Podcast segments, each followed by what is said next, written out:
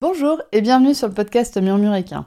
Moi c'est Audrey et tous les vendredis, je vous partage un maximum d'informations et de pistes de réflexion sur des sujets autour de la santé et du bien-être, autant équin qu'humain. L'objectif de ce podcast est de vous apporter de la sérénité et de la sécurité dans votre couple cheval-cavalier en vous permettant de gagner en compréhension du monde équin sans jugement, mais surtout avec une bonne dose d'humour, de bonne humeur, de passion et d'ouverture d'esprit. Bonne écoute Bonjour à toutes et bienvenue dans un nouvel épisode du podcast Murmuréquin. Aujourd'hui, j'avais décidé de vous parler des pieds des chevaux, qui est très très en lien avec l'élément bois, donc la saison dans laquelle on est. Si vous voulez en savoir plus sur l'élément bois, vous pouvez écouter l'épisode qui est juste avant, donc l'épisode 95, qui vous présente tout ce que vous avez à savoir sur l'énergie du bois. Et donc je m'étais dit, ben, je vais faire un épisode sur les pieds, puisque les pieds sont en lien avec le bois. Sauf que je me suis rendu compte que j'avais déjà fait un épisode sur les pieds nus. Alors c'est vrai que c'était plus sur les pieds nus que sur les pieds tout court. Donc c'est l'épisode 50 que vous pouvez aller réécouter, qui est donc très en lien avec cette saison. Dans cet épisode, je vous présente notamment comment fonctionne le pied, les avantages du pied nu par rapport au pied ferré, et comment reconnaître un bon pied. Et du coup, bah, j'étais un peu euh, embêtée parce que j'avais décidé de vous parler de pieds et en fait j'ai déjà fait un épisode sur les pieds.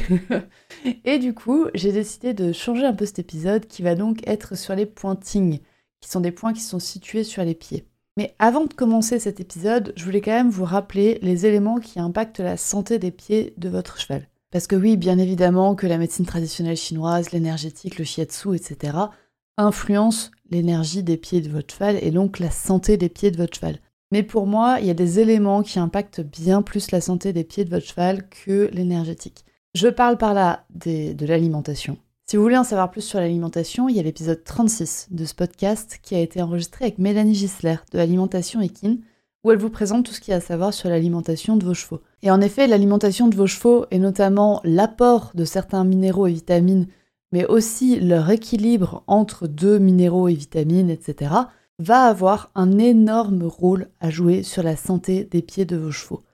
Du coup, avant même de penser shiatsu, si vous avez un cheval qui a des problèmes de pied, je vous invite à penser alimentation. Et avant de penser, encore une fois, shiatsu, et une fois que vous avez pensé à l'alimentation, le deuxième élément qui pour moi impacte énormément la santé des pieds de votre, de votre cheval, c'est le sol et la gestion de l'environnement de votre cheval. C'est-à-dire que si votre cheval est tout le temps dans un environnement humide, sur des sols mous, forcément vous ne pouvez pas vous attendre à ce qu'il soit en bonne santé sur des sols durs et sur des sols secs. Si vous voulez que votre cheval ait des pieds en acier, eh ben, il va falloir passer sur des sols durs et sur des sols qui sont plutôt secs. Ça va être ultra important, notamment là on est en sortie d'hiver, mais ça va être ultra important de faire refaire une transition si votre cheval est pieds nus, qu'il a passé tout l'hiver les pieds dans la boue et que maintenant vous voulez partir en balade sur des sols durs, il va y avoir une retransition à faire. Les pieds des chevaux s'adaptent aux conditions auxquelles ils sont confrontés. C'est-à-dire que s'ils sont confrontés à des sols mous, eh ben ils vont s'adapter à des sols mous, donc ils vont devenir plus mous, donc ils vont plus se s'user quand vous allez être au contact de sols durs. Et inversement, si, votre cheval est sur des sols durs, eh ben, il va s'habituer à ces sols durs. Et donc ses pieds vont s'endurcir également. Une fois que vous avez vu l'alimentation et la gestion de votre cheval, le troisième élément qui impacte la santé des pieds de votre cheval, c'est bien évidemment le parage ou la ferrure. Oh, est-ce que j'ai besoin d'expliquer plus ce point? Je suis pas sûre. Mais bien évidemment que le parage et la ferrure de votre cheval va être indispensable pour l'entretien de ses pieds et pour le bon équilibre des pieds et le bon développement des pieds de votre cheval. Donc une fois que vous êtes intéressé à l'alimentation, au sol, à la gestion et au parage de votre cheval, on va en effet pouvoir s'intéresser à d'autres choses. Mais pour moi, alimentation, gestion et parage, c'est les trois points les plus importants dans la gestion des pieds de votre cheval.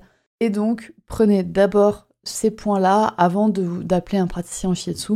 Économisez votre argent, et mettez-le dans de l'alimentation. Et après, une fois que vous avez réglé les problèmes d'alimentation, de gestion et de parage, on s'intéresse à l'énergétique. Alors, en parlant de sol, des fois on n'a pas le choix. Donc, euh, ayez-les en tête, mais cependant, ça reste un des points euh, qu'il va falloir prendre en compte quand vous choisissez une pension ou un lieu de vie de votre cheval. Et donc, on peut pas toujours y avoir, euh, on peut pas toujours changer ce point. Donc, si vous pouvez le changer, c'est bien. Si vous pouvez pas le changer, c'est pas grave. Et donc, passons maintenant sur les pieds et le shiatsu, donc sur les pieds et l'énergétique. L'approche de la santé en médecine traditionnelle chinoise, elle est holistique. c'est-à-dire qu'elle vise l'état d'équilibre de tout l'organisme. Et à mon sens, le pied d'un cheval, en fait, ça cristallise cet état d'équilibre. On va retrouver dans l'équilibre du pied du cheval tous les équilibres externes de l'environnement, mais également tous les équilibres internes, qui sont donc liés à l'alimentation et à l'énergétique. Et bien évidemment, quand il y a des déséquilibres internes ou externes, ces déséquilibres vont pouvoir se lire sur le pied du cheval. Le pied du cheval, par son extrémité, en fait, dans le corps du cheval, c'est le point qui est le plus éloigné du corps du cheval, on pourrait dire, mais également le pied, par son rôle dans la circulation sanguine et par son accessibilité, va permettre d'observer tous les déséquilibres de ton cheval, mais donc aussi tous les équilibres. Un cheval avec des bons pieds est en général un cheval qui est en très bonne santé. On en revient donc à l'adage, pas de pied, pas de cheval. Et pas de cheval, pas de pied. Ça, il servait à rien, ça là. En shiatsu, c'est cet équilibre d'abord visuel qu'on va regarder avant de commencer une séance. On va étudier l'aspect extérieur de l'animal. Et on va étudier tout l'aspect extérieur. C'est-à-dire qu'on va regarder les muscles, on va regarder les aplombs, on va regarder l'œil, on va regarder la position du corps. Et on va aussi regarder le pied. On va regarder encore plein d'autres critères, mais aujourd'hui, on va s'intéresser au pied. Et j'avoue que moi, quand j'ai des doutes sur certains points de déséquilibre énergétique chez mes clientes, bah mes clientes, elles vont m'entendre euh, demander Et hum, il donne bien les pieds ton cheval? Est-ce que tu peux me chercher un cure-pied?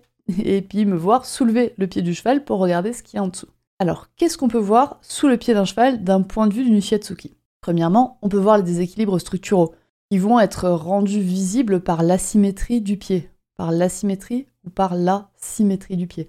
S'il y a une symétrie dans le pied du cheval, potentiellement il y a moins de déséquilibres structuraux. Par contre, s'il y a des déséquilibres, s'il y a une asymétrie dans le pied du cheval, il y a fort à parier qu'il y ait des déséquilibres au-dessus, c'est-à-dire au niveau de l'épaule ou au niveau de la cuisse ou au niveau du dos. Mais ces déséquilibres corporels au niveau du tronc, on va dire, vont se revoir dans dans le pied. Quand je soulève le pied d'un cheval, je vois également la santé de la fourchette. La santé de la fourchette, elle est en lien avec l'alimentation, ça je vous le répète encore une fois, mais une fourchette en mauvais état, il faut penser à l'alimentation, il faut penser à la gestion. C'est-à-dire qu'en regardant l'état de la fourchette, je vais avoir des informations sur l'alimentation et sur la gestion du cheval. Mais je vais aussi avoir des informations sur l'élément de la terre, qui est un des cinq éléments de la médecine traditionnelle chinoise et qui est en lien avec la santé de toutes les chairs et donc notamment de la fourchette. Donc une fourchette pourrie, ça peut indiquer un déséquilibre au niveau de l'élément terre chez votre cheval. En soulevant le pied d'un cheval, je vais également voir la santé de la boîte, boîte cornée, c'est-à-dire que je vais voir s'il y a une élongation de la ligne blanche, je vais pouvoir voir si la corne s'effrite facilement, si elle casse ou pas. Et la santé de la boîte cornée, elle est en lien avec l'élément bois. D'où le fait que cet épisode se retrouve dans la saison du bois, parce que la boîte cornée est en lien avec l'élément du bois. Et sur le pied du cheval, on va aussi retrouver les pointings. Bon, ok, les pointings, ils sont situés sur la couronne et ils sont pas situés sous le pied. Mais comme c'est des pointings dont j'ai envie de parler dans la suite de cet épisode, eh ben je vous le mets aussi ici. Et c'est vrai que le fait de prendre le pied d'un cheval, on peut avoir des informations sur les pointings. Et donc oui, bah tu l'as peut-être pas remarqué, mais tu écoutes un podcast qui est enregistré par une praticienne en shiatsu qui exerce. Pour info, j'exerce en Ile-de-France. Et donc, on va parler de shiatsu. Sur les pieds du cheval sont situés ce qu'on appelle donc les pointings. Ting, T-I-N-G. Et avant de te parler des pointings, je vais refaire euh, un petit dézoom de la situation. Le corps du cheval est parcouru par 12 méridiens. Si tu veux en savoir plus sur les méridiens d'acupuncture, je t'invite à aller écouter l'épisode 31 de ce podcast qui est sur les méridiens.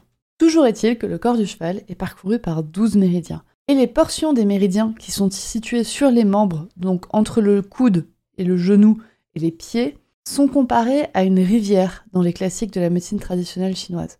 Cette rivière, elle commence par une source ou par un puits, selon les écrits, qui est situé à l'extrémité des doigts. Donc ouais, j'ai dit doigts parce que les, quand même la plupart des écrits qu'on a sont sur les humains, donc qui ont des doigts. Et donc cette source qui est située à l'extrémité des doigts et qui grossit en s'élargissant au fur et à mesure jusqu'à se terminer à la mer au niveau des coudes ou des genoux.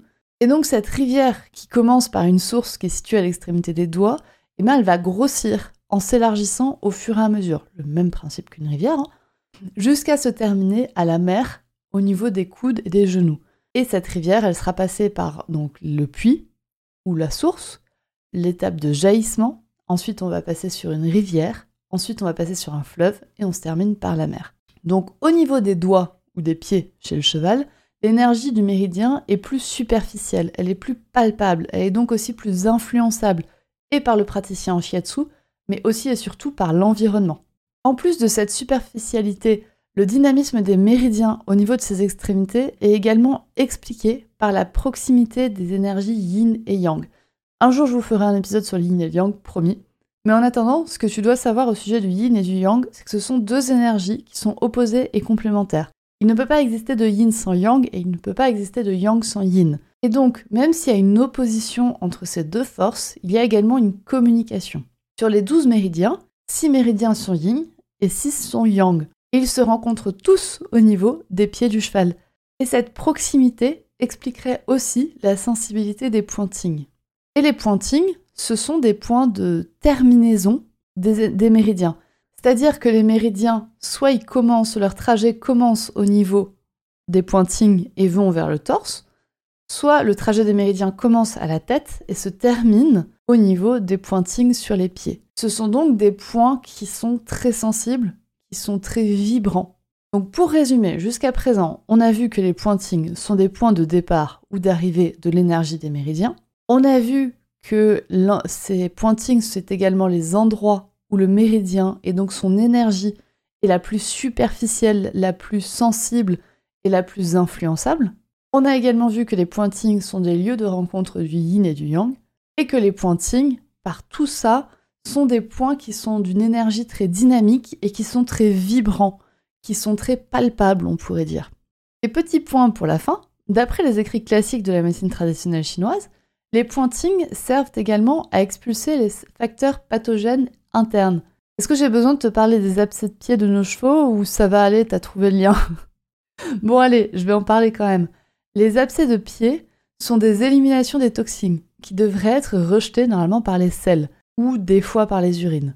Sauf qu'elles ne le sont pas. Les abcès de pied révèlent donc plusieurs déséquilibres. Premièrement, on va avoir un déséquilibre au niveau du foie qui est censé filtrer ces toxines et les aider à être éliminées, et ça filtre les toxines qu'on va, va, dire glaireuses. Un abcès, ça révèle aussi un déséquilibre du gros intestin, qui est censé éliminer les toxines en dehors du corps via les selles. Les déséquilibres du foie et du gros intestin peuvent être soit un seul de ces deux déséquilibres, soit les deux déséquilibres en même temps.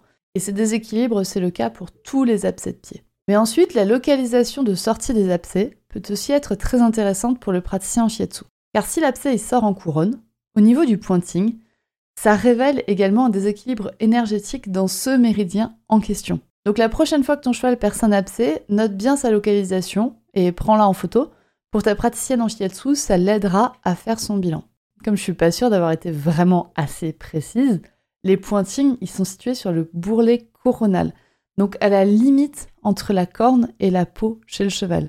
Sauf l'exception qui confirme la règle, le méridien du rein, ce pointing il est situé un peu plus haut.